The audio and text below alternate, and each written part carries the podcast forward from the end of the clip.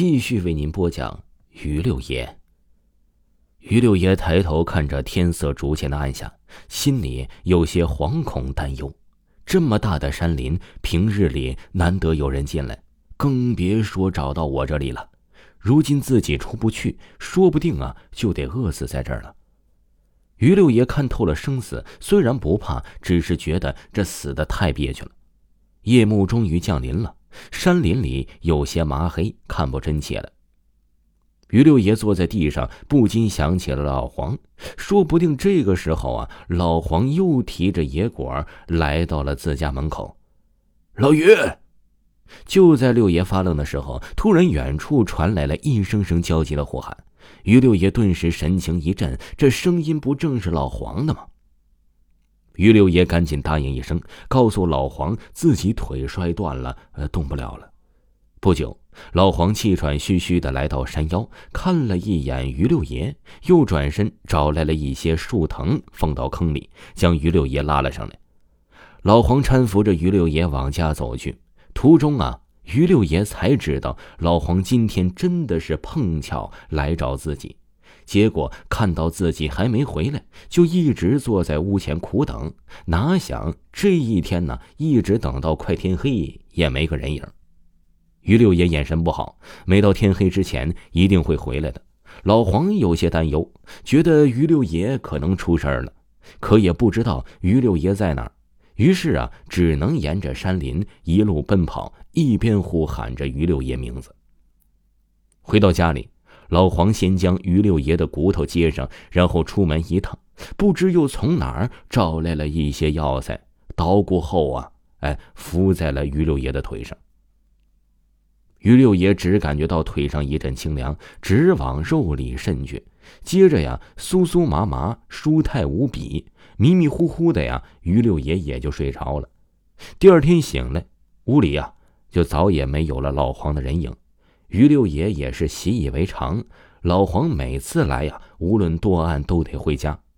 于六爷担心天黑路滑，老黄说他自幼在这片地里长大，即使闭着眼也能稳稳的摸下山回去。于六爷呀是执拗不过，也就由他了。再看腿上的伤，于六爷不禁大吃一惊，划破的伤口已经结痂，肿也消了。虽然还使不上劲儿，却感觉不到一点疼痛。于六爷觉得老黄太神了，这给自己敷的究竟是什么药啊？傍晚，这老黄又来了，带了一些药材帮于六爷换下，陪于六爷呀聊了许久，才又离开。就这样过了半月，老黄几乎每天都会过来照顾于六爷，替他换药。于六爷觉得自己和老黄是酒友知己，相见恨晚。如今呢，这老黄更成了自己的救命恩人，这是缘分。又过了几天，于六爷突然有些心神不宁，心里莫名其妙的有些烦躁。老黄已经好几天没来了，于六爷思来想去，担心他是不是出了事儿啊？想到自己腿已经好的差不多了，拄根竹竿就往对面山脚赶去。到了那村子，于六爷找人呢打听老黄住址，可那人说村里啊，哎就没有老黄这人。于六爷不信，觉得这人骗了自己。哪个和自己喝酒聊天、救自己一命还照顾周全的老黄，难道是假的不成啊？于六爷走遍整个村子角落，挨着问完所有人，最后啊，这于六爷呀是真没找着老黄，却听到一个村里近期发的邪门事几天前，村里响应垦荒造田，将山脚的树木全部砍伐一空。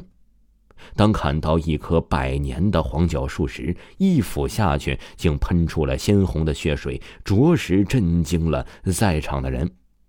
当时啊，正是破四旧、横扫牛鬼蛇神之际，众人也不害怕，干脆找来一堆干柴，铺在了黄角树周围点燃。看着熊熊火光包围黄角树，众人隐隐听到大树发出了悲怆声啊！于六爷怅然若失的离开村子，充满了不解，充满了迷茫。老黄是谁？他在哪儿？于六爷坐在村口，静下心来想了想，想到老黄种种行径，再想着老黄名字，忽然间，于六爷风一般的冲向山脚，来到那棵黄角树前。山脚啊，已经是满目疮痍了，到处都是倒下的树木，几人合抱粗的黄角树孤零零的屹立在那儿，树干漆黑的，也已经被烧成了木炭，早已死去多时。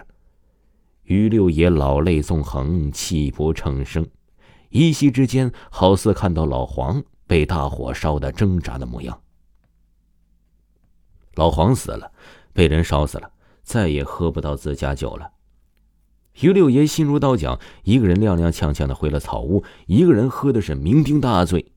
就这之后啊，于六爷就变得寡言少语，要是喝了酒啊，就会唠唠叨叨的说起老黄。说他采的野果味道不错，说他酒量不行。后来四舅过后，于六爷似乎有些傻了，一个人神神叨叨的，不断的自问什么是人，又什么是妖。只是直到于六爷死去，似乎也没弄明白这个问题呀。听众朋友，本集播讲完毕，感谢您的收听。